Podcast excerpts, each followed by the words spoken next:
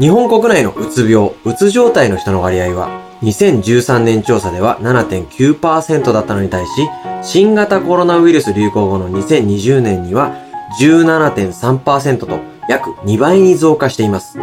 私の周りにはうつ病の人なんて一人もいないんだという人の方が珍しいということです。今日はそんなうつ病、あるいはうつ状態の人に対して発しない方がいい言葉とその言葉をどう言い換えるべきかを解説させていただきますので、ぜひ参考にしてみてください。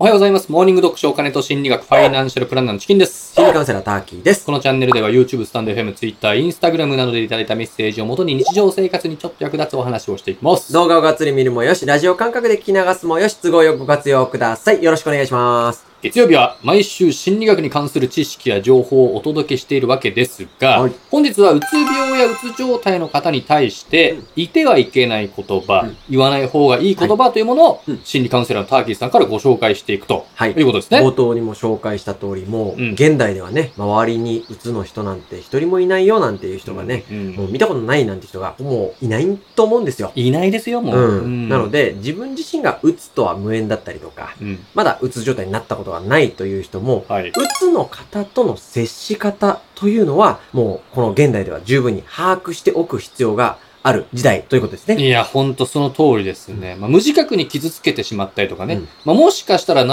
を妨げる存在になってしまう可能性もあるということですそうなん。です。例えば骨折した時は、その折れてる箇所をむやみに動かさない方がいいとか、うん胃腸炎の時には辛い食べ物を控えた方がいい、みたいのと同じように、うんうつ病の時には言わない方がいい言葉というのがあるわけですよ。まあ、病気ですからね。そうなんですよ。なので今日は、うつの人に対してやってはいけないこととか、発してはいけない言葉というのをご紹介していきたいと思います。はい。ちなみに、チキンさんの周りにうつの人って当然いますよね。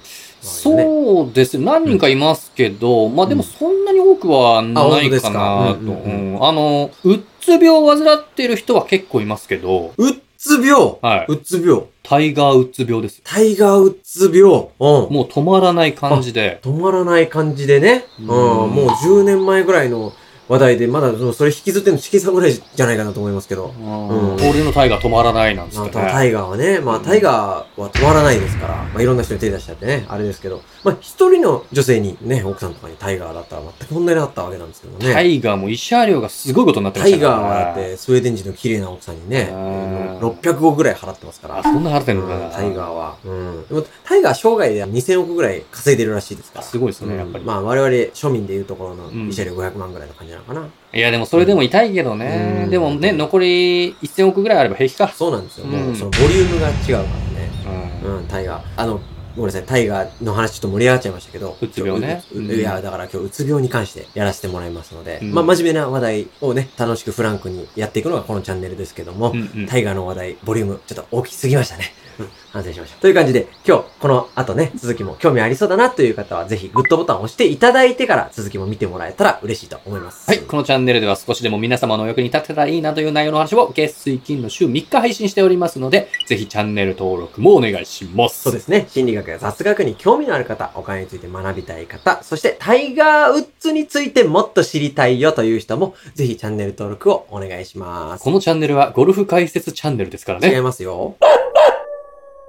では早速行きましょう。うつ病の方へかけてはいけない言葉というものを今日4つご紹介させていただいて、その言葉に変わる言い換え言葉なんかもご紹介させていただきます。4つ。はい。ということで、まず1つ目は、早く直してね。早く直してね、うんこれ禁句だと。そうなんです。辛そうにしてる人見ると、早く楽になってもらいたくて、早く直してねって言ってしまいそうになりますけども、ね、ね、実は逆効果なんですね。逆効果なんですはいね。。風邪ひいた時でも、骨折した時でも、よし、じゃあここまでに治そうと思っても、計画通り進まないものじゃないですか。うん。治るペースってのは人それぞれでコントロールできないものなんですよ。確かに。そんな中ね、早く治してねって言われてしまうと、うんうつ病を患ってる人にはね、早く治すことが期待されてるんだから、それに応えないとと焦ってしまうんですよね。焦っちゃうかうら。ん。焦ると逆に、まだ治ってないっていう部分にフォーカス、着眼点がいってしまいますから、うん。落ち込んでしまうという悪循環始まってしまいますんで。うん。早く治ってほしいなと思った場合には、仮にゆっくりでいいよと、思えば思うほど、ゆっくりでいいよと言ってあげてほしいと。ゆっくりでいいよゆっと。くりでいいよ。ゆっくりでいいよ。ゆっくりでいいよ。どうしたんだよ言ってほしいな。焦らしちゃうことは絶対禁止ですよね。はい、そう。いうことです。二つ目は、いつまで甘えてるつもり、これは良くないですうんね。これは良くないですね。うつ病の方の症状って。本人はね、体が重たいって感じたりとか、うんまあ風邪の時のようなだるさを感じてたり、倦怠感があるみたいな。本人的にはあっても、周りの人が感じれるものって、あくまで目に見える行動なんですよね。うん。なので行動以外はなかなか伝わりづらい部分があるんですよ。確かに。なので休んでたりとか、横になったりとかしてると、ただただダラダラしてるように見えたり、もしくは甘えてるように見えちゃったりみたいなことがあるんですよね。うん。で、うつ病の方を献身的に支えてる方、例えばご夫婦とか、ね、彼氏さん彼女さんとかね、とかが一生懸命献身的に支えてて、時にご自身も疲弊してる時なんかあるじゃないですか。はい。そういう方が、まあ、本当に自分もいっぱいいっぱいになった時に、いつまで甘えてるつもり？言ってしまいたくなる気持ち、もう重々わかるんですがう、ん。うん。まあ、その背景には、うつ病の方本人は、そうしなければならない症状が出てるとうん。いう認識をもう一度再確認していただいて、一番しんどいのはその症状が出てるご本人なわけですから。本人が一番辛いわけですからね。そうなんですよ。うんなので、まあ、いつまで甘えてるつもり？というね、言葉の代わりに、必ず良くなるからね、と言って、うん。安心させてあげていただきたいと。優しいね。必ず良くなるからね。うんうんうんうん。はい。三つ目は、考え方次第じゃない考え方次第じゃない。うつ病っていうのはね、ポジティブに考えられなくなる病気、ポジティブに考えられないのは当然のことなので、うんなので考え方とか気の持ちようでどうにかなるものじゃないんですねうん。で、気の持ちようみたいに言われちゃうと、うつ病の人は、この辛さっていうのは誰にも分かってもらえないんだと、ますます悲観的になってしまいますので、そんな時はぜひ、病気だとつい、こう将来悲観的になっちゃうよね、辛いよねっていうふうに、共感を与えてあげたいと。うん。共感的に理解してる姿勢を示してあげて安心させてほしいです。共感してあげると。うんまあ、うつ病ではない人でもね、うんネガティブな時とか、うんうんまあ、悲観的に考えてしまう時もあるでしょうから。あるじゃないいですか、一般の方でも。そうだよね。んそんな時の感じだなっていうふうに考えてあげてもいいかもしれないそう、ですね。あの時の感じだなってね。うんそう。うん。そして最後四つ目は、大丈夫？大丈夫、これついね、良かれと思って声かけてしまってるかもしれないですね。うんこの四つ目はね、ちょっと意外かもしれないですけど、意外です。ほんと、チキさんの言う通り、まさにその通りで、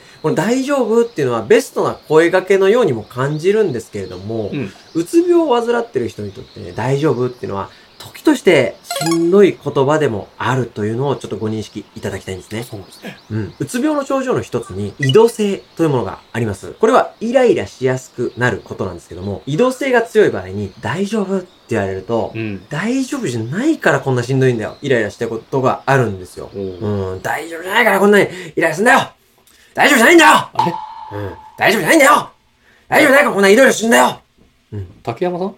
ということでね、イライラすると後で後悔してしまうきっかけにもなりますから、後悔っていうのはうつ病をさらに悪化してしまう原因になりますからね。うんうつ病を患っている人に対しては、大丈夫って声かけたくなる、その気遣いね、とても素晴らしいと思うんですけども、うんそれを困ったらいつでも声かけてね、という言葉に変換していただいて、うん。自分には支えてくれる人がいると。ね、うつ病の方本人が自覚するだけでも、うつ病を患っている人にとっては大きな安心感になりますから。大丈夫の代わりに、うんなんか困ったことあったらいつでも言ってねと。うん。うん。そうですね。ということで、以上を4つご紹介させていただきましたが、はい。ただ、今紹介させていただいたもの、これね、4つ、絶対言わないでくださいとか、うん。ね、そういうものではなくて、その、絶対ダメダメっていうんではなくて、その人の状態とか、タイミングとか、は関係性によって、その、絶対ダメっていうものではないので、い。うん。言わない方がいい言葉というか、まあ、少しこう頭に入れといた方がいい言葉というぐらいの認識でいていただければありがたいかなと。はいはいそん。な、そんな、絶対ダメっていう言葉ではないので。はいはい。うん4つもう一度おされすると、早く直してねはゆっくりでいいよ。ゆっくりでいいよ。いつまで甘えてるつもりは必ず良くなるから、必ず良くなるからね。考え方次第じゃない？は病気だと悲観的に考えちゃうよね。辛いよね。わかるよね、辛いよ。大丈夫？だったらうん困ったらいつでも声かけてね。困ったらいつでも声かけてね。ということでね。うん。うんそうなんです。で、うつ病の方の声かけで一番大事なことっていうのは、今言った4つの個別、具体的な NG ワードだったりを覚えることでは当然なくて、うつ病は病気であるということを認めて、その上でサポートできることがあればお手伝いしようといった認識を持ちつつ接すれば、もう自然と相手への言葉遣い、声掛けっていうのは変わってくると思いますので、まあ、根本にそういう認識があれば、表面に出る言葉とか行動変わりますもんね。そうなんですよ。あなので、まあ、当然ね、大丈夫って思う気持ちとかはうん。素晴らしいと思いますので、はいその気持ちを持ちながら、声掛けの仕方を少し考えてあげてね、うん。参考にしてねっていうところで今日、こういうお話をさせてもらいました。ちなみになんですけど、はいはうっつ病の人にはうん、うんなんて声かければいいんですか？えっと、うつ病の方。はい。うつ病の方、の方が声かけは簡単です。はい。これ、覚えておいてもらいたいんですけど。はい。こう言ってください。No more!No more! うつ !Tiger!No more!Tiger!Stop it!Tiger!Tiger!Finish! Tiger. All over. Finish. タイ河やっぱ英語なんですね。チャンネル登録お願いします。ご質問、ご相談、ご要望、何でもコメントください。Twitter、Instagram でも受け付けてます。それでは、さよなら、